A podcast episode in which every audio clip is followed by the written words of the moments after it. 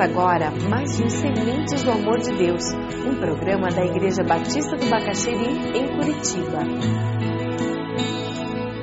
Quando nós pensamos nessa época do ano, normalmente já esquecemos da Páscoa, não é mesmo?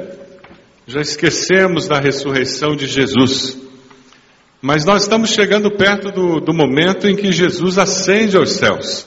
Aquele Cristo que ressuscitou na Páscoa, passa 40 dias conosco, ele sobe aos céus e dez dias depois vem o Espírito Santo no dia de Pentecostes. Quero convidar você a abrir sua Bíblia lá no livro de Atos, capítulo 1, a partir do versículo 1, e nós vamos estudar um pouquinho sobre esse Cristo ressurreto que aparece aos discípulos e depois sobe aos céus. A gente às vezes fica dizendo, puxa, eu gostaria de estar lá, né? De ter conhecido Jesus pessoalmente, em carne e osso. Eu gostaria de estar lá e ter visto Cristo ressurreto. Mas é interessante porque nós não vimos Jesus assim, fisicamente. Porém, aqueles discípulos não têm alguma coisa que nós temos. O que que eles não tinham e nós temos? Eles caminharam com Jesus, eles viram o Cristo ressurreto, mas eles não tinham o quê? O Espírito Santo. Eles não tinham o Espírito Santo habitando no coração deles, como nós temos hoje. Eles não tinham o toque do Espírito interiormente, como nós temos hoje. Nós temos um privilégio tremendo, porque nós temos um mover interno no nosso ser do Espírito Santo de Deus que os discípulos não tinham. Se nós somos cabeça dura, imagina como eles eram.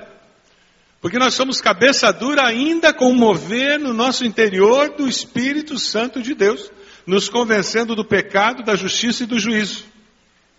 O agir do Espírito Santo de Deus neles era de fora para dentro.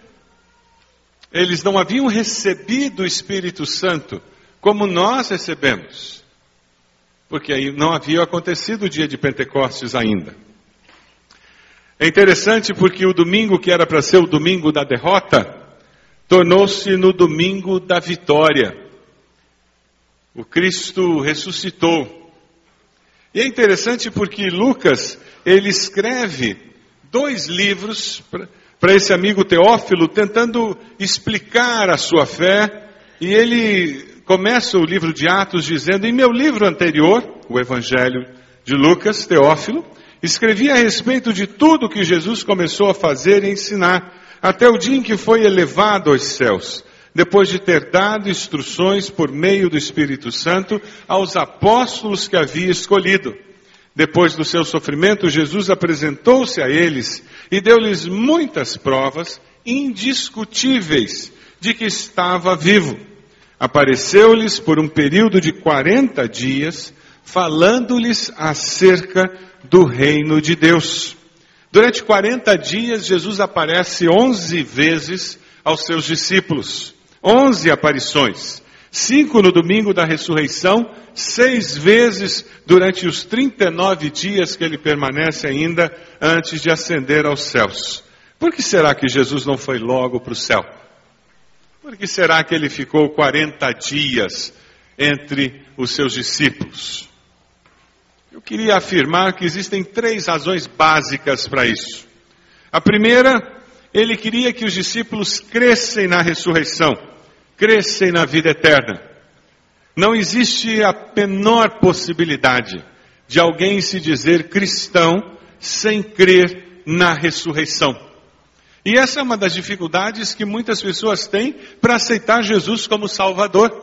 Eles não conseguem crer que Jesus voltou dos mortos. Eles até concordam com a ética cristã, eles até acham bonito o que Jesus fez na cruz, mas eles não conseguem aceitar o fato de que Jesus voltou dos mortos. Se com a tua boca confessares a Jesus como Senhor, e como que continua o versículo? E no teu coração creres que Deus o levantou dos mortos. A ressurreição é essencial no processo da nossa salvação. Jesus ficou esses 40 dias porque ele queria desafiar os seus discípulos a fazer discípulos. Ele não queria um movimento que acabasse com a primeira geração, mas ele queria criar um movimento que se perpetuasse através de discípulos que fazem discípulos, que fazem discípulos, que fazem discípulos, que fazem discípulos. É isso que nós queremos. Nós não ensinamos a, a respeito de Jesus para os nossos filhos, apenas para os nossos filhos. Nós ensinamos para os nossos filhos para que eles vivam e conheçam esse Jesus e assim possam ensinar para os nossos netos, para que eles vi, vivam, conheçam Jesus e eles possam ensinar para os nossos bisnetos e assim gerações e mais gerações venham a seguir ao Senhor. Amém?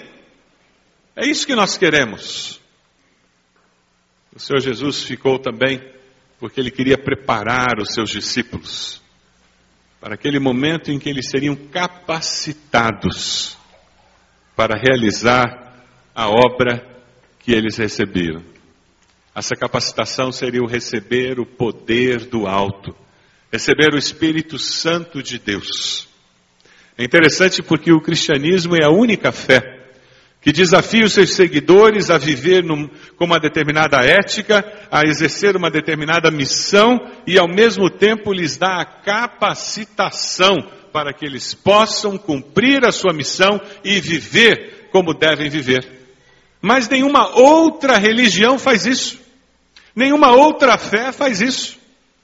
Todas têm muitas boas intenções, todas têm bons desafios, a maioria delas tem uma ética muito interessante, mas o cristianismo, a fé cristã, é a única que capacita os seus seguidores para que eles consigam cumprir aqueles desafios que são colocados diante deles.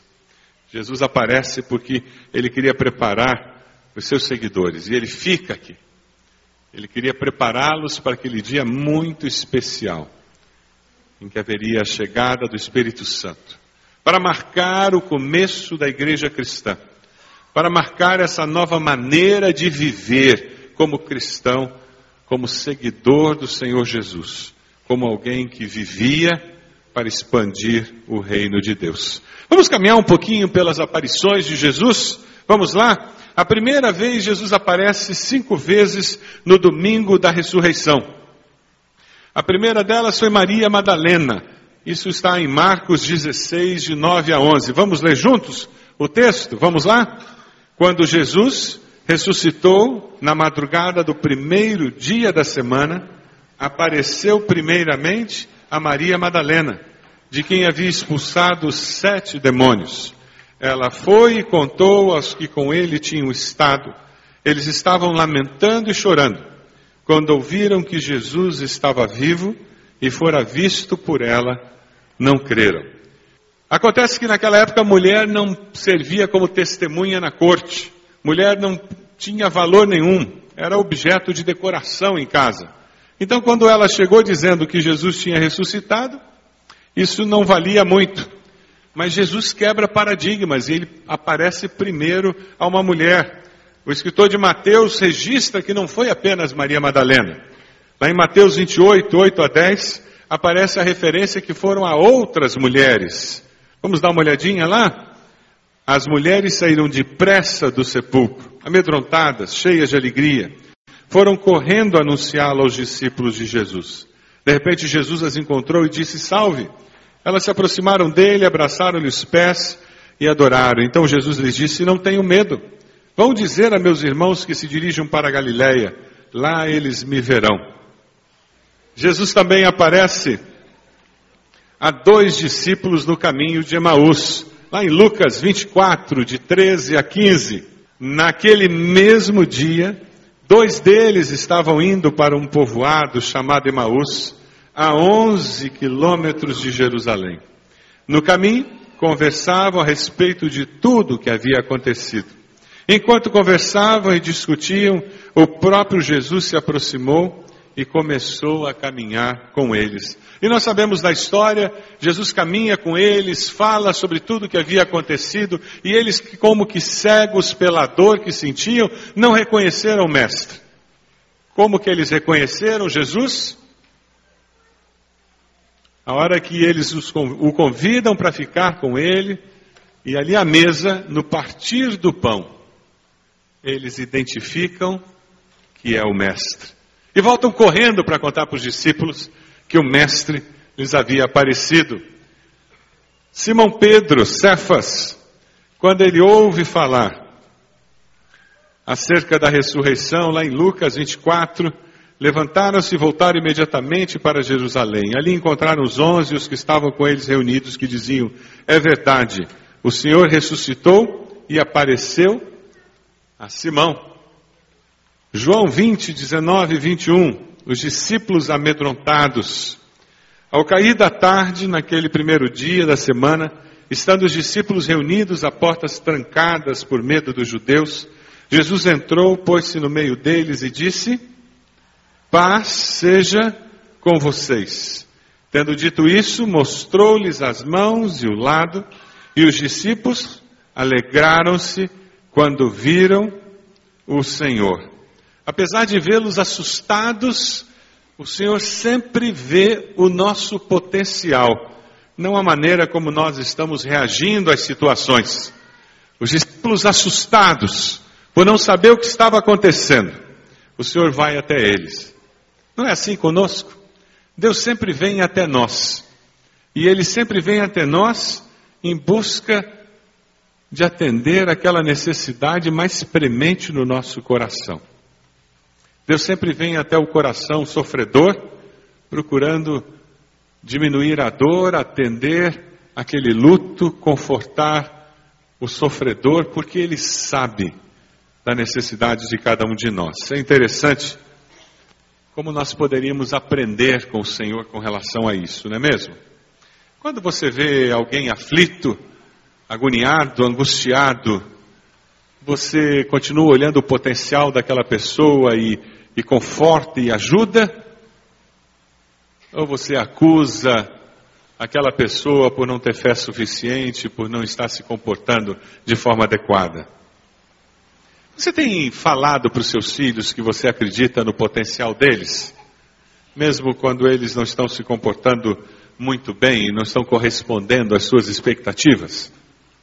Quando o boletim chega com notas vermelhas, apesar de chamar atenção para o perigo de uma reprovação, você encontra uma maneira de falar sobre o potencial que eles têm e no porquê você acredita no potencial deles. Você consegue equilibrar a sua responsabilidade de alertá-los para o perigo de uma reprovação com o seu privilégio de mais do que ninguém ter consciência do potencial que eles têm para crescer, se desenvolver e desabrochar.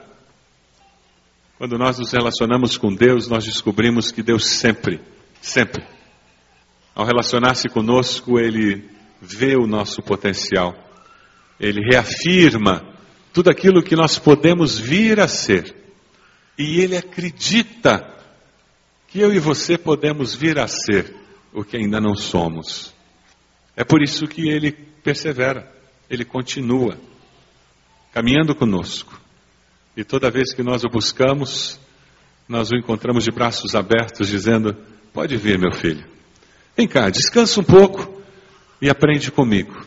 Eu quero te ajudar a crescer, a ser melhor. Nos outros 39 dias, o Senhor aparece mais seis vezes. No domingo seguinte, ele aparece para todos os discípulos. De João 20, 20, 26 a 29, uma semana mais tarde, os seus discípulos estavam outra vez ali e Tomé com eles. Apesar de estarem trancadas as portas, Jesus entrou, pôs-se no meio deles e disse: Paz seja com vocês. E Jesus disse a Tomé: Coloque o seu dedo aqui, veja as minhas mãos, estenda a mão e coloque-a no meu lado.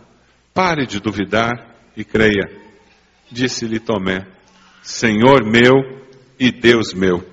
Então Jesus lhe disse: Porque me viu, você creu? Felizes os que não viram e creram. Você tem dificuldades para crer? Saiba que Jesus tem paciência com você. Saiba que Jesus tem disposição para responder as perguntas que ainda não foram respondidas saiba que Jesus deseja ajudar você a trabalhar com essas dúvidas no seu coração. Mas saiba também que ele vai responder na lata. Esteja pronto para ouvir até o que você não gosta de ouvir. Porque ele não tem meias palavras. Ele vai confrontar você com as suas inconsistências, incoerências e desculpas meio esquisitas.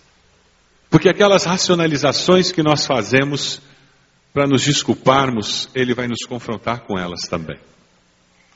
É interessante porque o Senhor fala de nós aqui. Ali no fizinho do versículo 29, o texto diz: Então Jesus lhes disse, porque me viu, você creu. Como é que termina o texto? Somos nós, bem-aventurados, os que não viram e creram. Os sete discípulos no Mar da Galileia foi uma outra aparição de Jesus, João 21:1. Depois disso, Jesus apareceu novamente aos seus discípulos à margem do mar de Tiberíades e acontece o que é chamado da pesca milagrosa, quando muitos peixes são pescados e os discípulos se surpreendem com isso. Depois ele aparece aos discípulos em um monte na Galileia, Mateus 28, 16 a 17. Os onze discípulos foram para Galiléia, para o monte que Jesus lhes indicara. Quando viram, o adoraram, mas alguns duvidaram. Então Jesus aproximou-se deles e disse: Foi-me dada toda a autoridade nos céus e na terra, portanto, vão por todo o mundo. Conhece? Jesus aparece e entrega a grande comissão. O Senhor Jesus apareceu também a mais de 500 pessoas. 1 Coríntios 15, 6 fala sobre isso. Não apenas aqueles discípulos mais conhecidos, esses registros específicos, mas 1 Coríntios 15, 6 diz: Depois disso, apareceu a mais de 500 irmãos de uma só vez, a maioria dos quais ainda vive, embora alguns já tenham adormecido. Depois Jacobo, meio-irmão de Jesus. Existe uma referência em 1 Coríntios 15, 7. Depois apareceu a Tiago ou Jacobo, meio-irmão de Jesus. E muitos pela última vez no Monte das Oliveiras, entre Jerusalém e Betânia. Atos 1, de 9 a 10. Tendo dito isso, foi elevado às alturas enquanto eles olhavam, e uma nuvem o encobriu da vista deles, e eles ficaram com os olhos fixos no céu enquanto ele subia. Aparições de Jesus. Atos 1, versículo 3. O texto diz: Depois do seu sofrimento, Jesus apresentou-se a eles e deu-lhes muitas provas indiscutíveis de que estava vivo. Apareceu-lhes por um período de 40 dias, falando-lhes acerca do reino de Deus. Durante esse tempo, Jesus reafirma, Jesus confirma, Jesus faz uma revisão daqueles três anos de discipulado com aqueles discípulos e ele fala sobre o reino de Deus, como será implantado o reino de Deus, como será expandido o reino de Deus. Certa ocasião, enquanto comia com eles, deu-lhes essa ordem: Não saiam de Jerusalém, mas esperem pela promessa de meu Pai da qual lhes falei. Pois João batizou com água, mas dentro de poucos dias vocês serão batizados com o Espírito Santo. Ele anuncia a promessa que estava por vir, ele prepara os seus discípulos para o fato de que eles receberiam algo diferente do que eles estavam acostumados, uma capacitação diferente para cumprir a ordem que ele estava dando. Essa capacitação nós temos. O apóstolo Paulo nos fala que nós fomos selados no dia da conversão com o Espírito Santo de Deus. E esse Espírito nos guia em toda a verdade, nos lembra todas as coisas que Jesus nos disse. O ministério do Espírito Santo em nós nos capacita para sermos mais do que vencedores por meio de Cristo Jesus. É por isso que naquele momento em que desalentado, com fardo pesado da vida, desanimado, disposto a jogar a toalha e dizer: sabe o que mais? Desisto. Existe uma renovação interior que brota, Aquele dia que você dobra o joelho e diz: Eu não aguento mais, Deus. E parece que algo novo brota de dentro de você. É porque esse Espírito Santo que nos foi enviado é o nosso consolador. É Ele que renova as nossas forças. Ele que faz com que nós experimentemos que a alegria do Senhor é a nossa força. O Senhor Jesus prepara os seus discípulos para que a igreja do Senhor seja estabelecida e comece a experimentar esse mover do Espírito Santo de Deus, que vai nos capacitar para ir além da capacidade humana e de repente orar por uma pessoa enferma e ser usada por Deus para ver aquela enfermidade ser curada. Esse Espírito Santo de Deus vai ser usado por Deus na nossa vida para no momento em que percebemos alguém endemoniado e na autoridade do Senhor, nós repreendermos e aquele demônio ir embora. Isso é capacitação divina que nos é dada.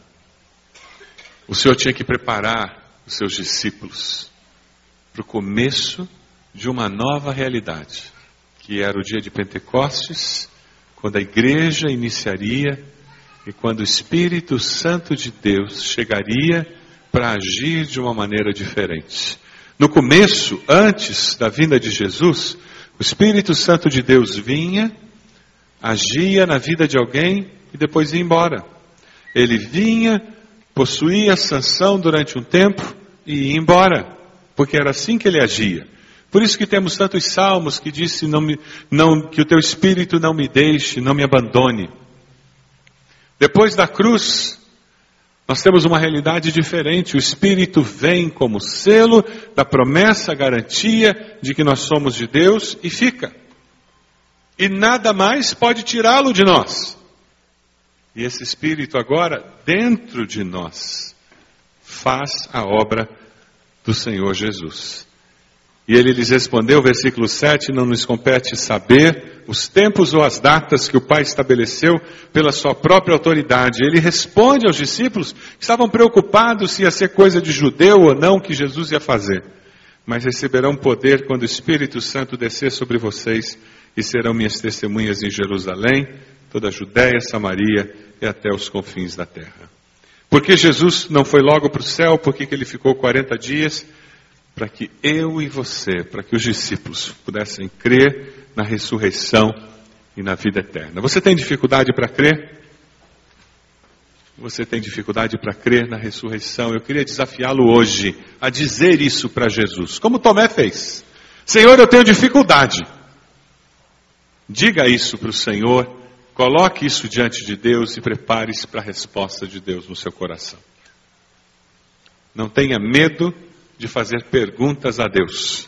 Ele não tem medo de ouvir perguntas. Perguntas sinceras. Sabe por quê? Ele tem todas as respostas. Louvado seja Deus por isso. Ele sabe todas as coisas. Ele não tem medo das suas grandes e profundas questões. A sabedoria do homem parece loucura diante da sabedoria de Deus. De tão rasa que a nossa sabedoria é diante da profundidade da sabedoria de Deus. Jesus ficou porque ele queria garantir que os seus discípulos iriam fazer discípulos. Você está fazendo discípulos? Você está indo e fazendo discípulos? Quem é o seu discípulo? Você é pai na fé de alguém? Você é mãe na fé de alguém?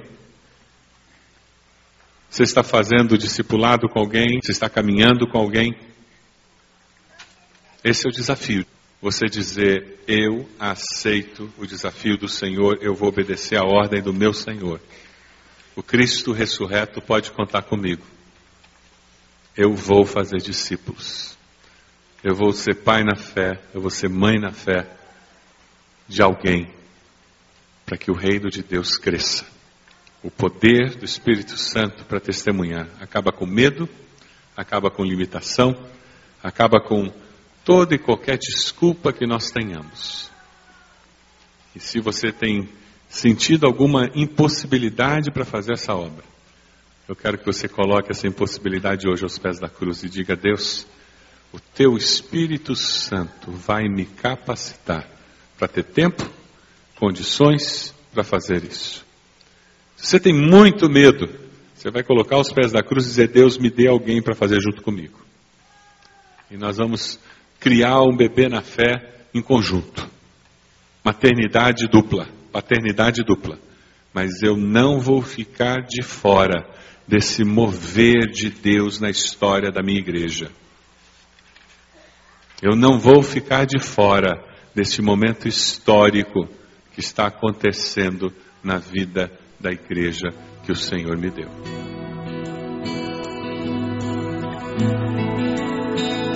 Este foi mais um programa Sementes do Amor de Deus, com o pastor Roberto Silvado, da Igreja Batista do Bacaxeri.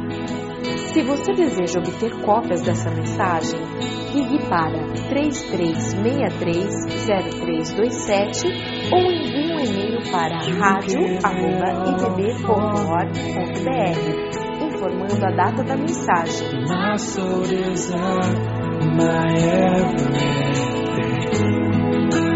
All I am is devoted